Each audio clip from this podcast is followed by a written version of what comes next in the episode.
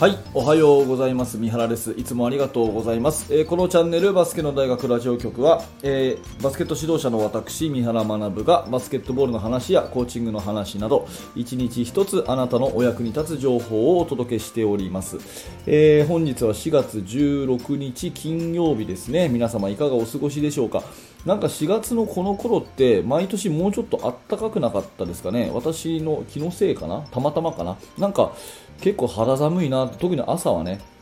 寒いなっていうふに思う日が増えて、えーいますね。あの皆さんは風邪などひかないように、えー頑張っていきましょう、えーということで今日のですね、えテーマはアシスタントコーチ3つの役割ということでお話をしますが最初に1通お便りを紹介させてください、えこの方先前回もですね、あのーコメントを読ませていただいた方なんですけれども、えーとちょっと読みますね。えーと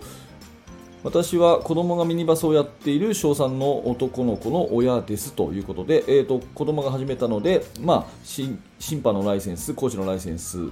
ですかね、を取りましたということですね。で、えーここからが本題ですね。三原先生にお願いなのですが、アシスタントコーチの役割を教えていただけないでしょうかと。もしかしたら僕みたいな悩みをお持ちのコーチもいるかもしれません。えーラジオ局で配信していただけたら、えーすごく嬉しいですということで、えありがとうございます。でね、アシスタントコーチということで、私自身も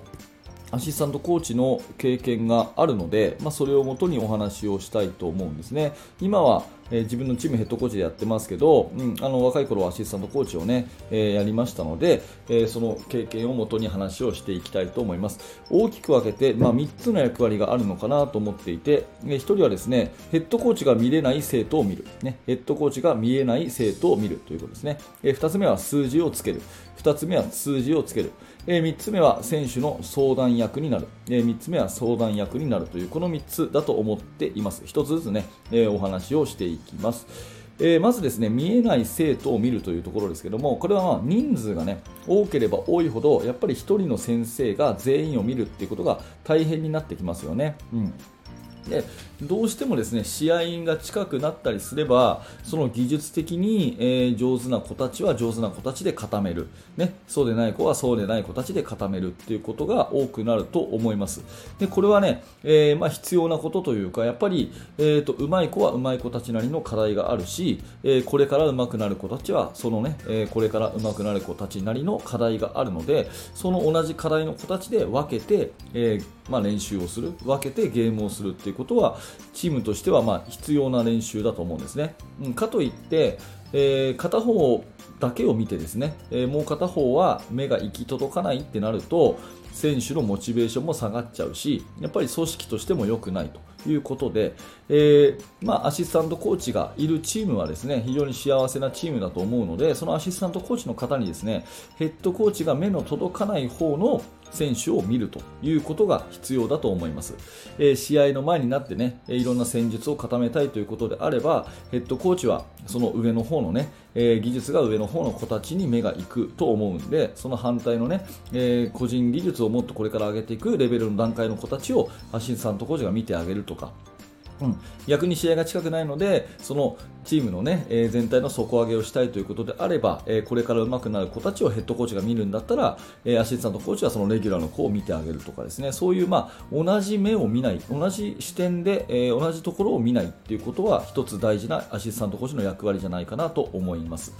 えーあとですねえーとタイムアウトの時私がアシスタントコーチを、まあ、選抜チームとかでまあ、もう経験しましたし、えー大学のアシスタントコーチやったこともあるんですがよくやってたのがタイムアウトの時ヘッドコーチが喋りますよね50秒間。でそれをですねじーっとこうアシスタントコーチも聞いちゃうんですけど、まあ、聞か聞くのはいいんですけどそうじゃなくてむしろ逆のですねベンチ相手のベンチを見るっていうことは私はよくやってました、うん、相手のベンチを見るとですね、まあ、盗み聞きっていうんじゃないんですけどなんどんな口調でどんな話をしてるかなんとなくわかるんですね、うん、あプレスの対策をしてるのかなとかね。あ向こうの先生すごい怒ってんなとかね、えーなんか感じるものあると思うんでずーっとそっちを見ておいてヘッドコーチにちょっと伝えるとかね、うん、選手にヘッドコーチが喋ってる時に、えーそっちじゃない逆のベンチを見るっていうことですね、まあ、そんなこともですねえー、アシスタントコーチならではのことじゃないかなと思ったりしています。まあ、これが1つのですね、えー、見えないところを見ると、ヘッドコーチが見えないところを見る、これが1つ目の大きな役割だと思います。えー、で2つ目は数字をつけることですよね。うんえーまあ NBA とかもアシスタントコーチとかすごいいっぱいいるので分かるかと思うんですけど大体ヘッドコーチ以外はですね何かこう数字をつけてますね。えーまあ、NBA でいうとこう本当にスタッツとかがねこうデジタル数字でこう出てくるんで、えー、まあ多分各チームでそのデータ取らなくても良さそうなもんなんですけども結構手書きでアシスタントコーチって未だに書いてたりしません？多分なんか、あのー、そういうのがねやっぱり、えー、大事なんだろうなと思うので、え、練習中もシュートの確率とかミスの回数とか試合中スコアブックつけたりするっていうのはもちろんなんですけども、うん、練習中でもそういう数字を取るっていうようなお手伝いをするとですね、まあ、選手の目標設定にもなるしあとはヘッドコーチのね、えー、気がつかない視点に気がつくっていうことにもなると思うのでまあ、数字を積極的に取っていくっていうこともアシスタントコーチの必要なことかなと思います。うんで3つ目ですね、えーと、これは相談役になるということで、えー、まあ、ヘッドコーチの先生が1人いてですね、えー、その人1人しかいなかったらある意味でも相談役にもなるしある意味決断もしなきゃいけないっていう風な大変な立場にあるとは思うんですがこれが2人以上いるんであればですね相談役と決断役は分けた方がスムーズだと思います、まあ、ヘッドコーチはですねある意味で最終的にこれこうだぞというふうに決めると。いうようなことが役割ですね、まあ、リーダーの役割って一言で言うと決断なので、えー、決断ですよね。だからいろんな人の意見は聞くんだけれども最終的に、えー、半分の人の意見は切り捨ててこっちで行くぞと、ね、A と B と C っていう案があるけど A で行くぞっていうふうに決めるのがヘッドコーチだと。いうことだと思うんですね。で逆にじゃあ、それをですね、独断でガンと決めるかっていうと、そうではなくて、やっぱりいろんな人の意見を聞くってことは大事で、えー、たった1人しかスタッフがいない場合は、それを聞いてね、ある時はその意見をどんどん聞いていく。で、ある時は決断をするっていうふうに1人で2役やらなきゃいけないんですけど、まあ、それを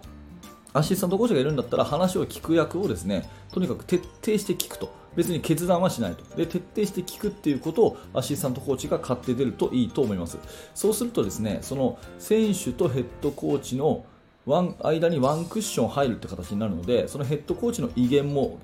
あの増すっていうかですね、えー、別になんか恐れられてるとかそういうんじゃないんですけどヘッドコーチの役割はえー、選手たちからすると光って見えると。で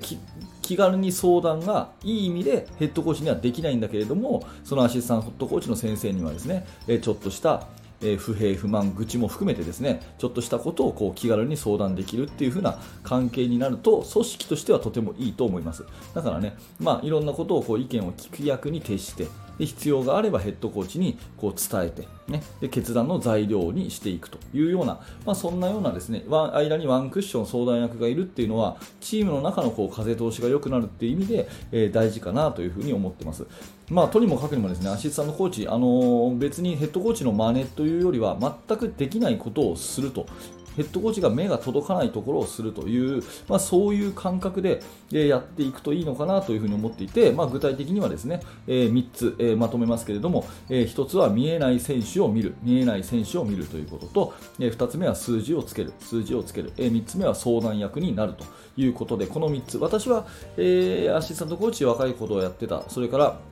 今でもね、えー、選抜チームやらせてもらったりして、まあ、最近はヘッドコーチもやらせてもらってますけど、アシスタントコーチやることも多いですから、そんな時に、まあ、気をつけているのはそんな感じかなというところで、えー、まあ、これをね聞いてらっしゃる熱心な指導者の方の中でもですねアシスタントコーチっていう立場の方いっぱいいらっしゃると思うので、えー、今日はそんな話をさせていただきました、え、参考になれば幸いです。はいありがとうございました。えーとこの、えー、バスケの大学ラジオ局は毎朝7時こんな感じで毎日更新しております、えー、もしよかったらグッドのボタンを押していただいてまたチャンネル登録ポッドキャストのフォローよろしくお願いします。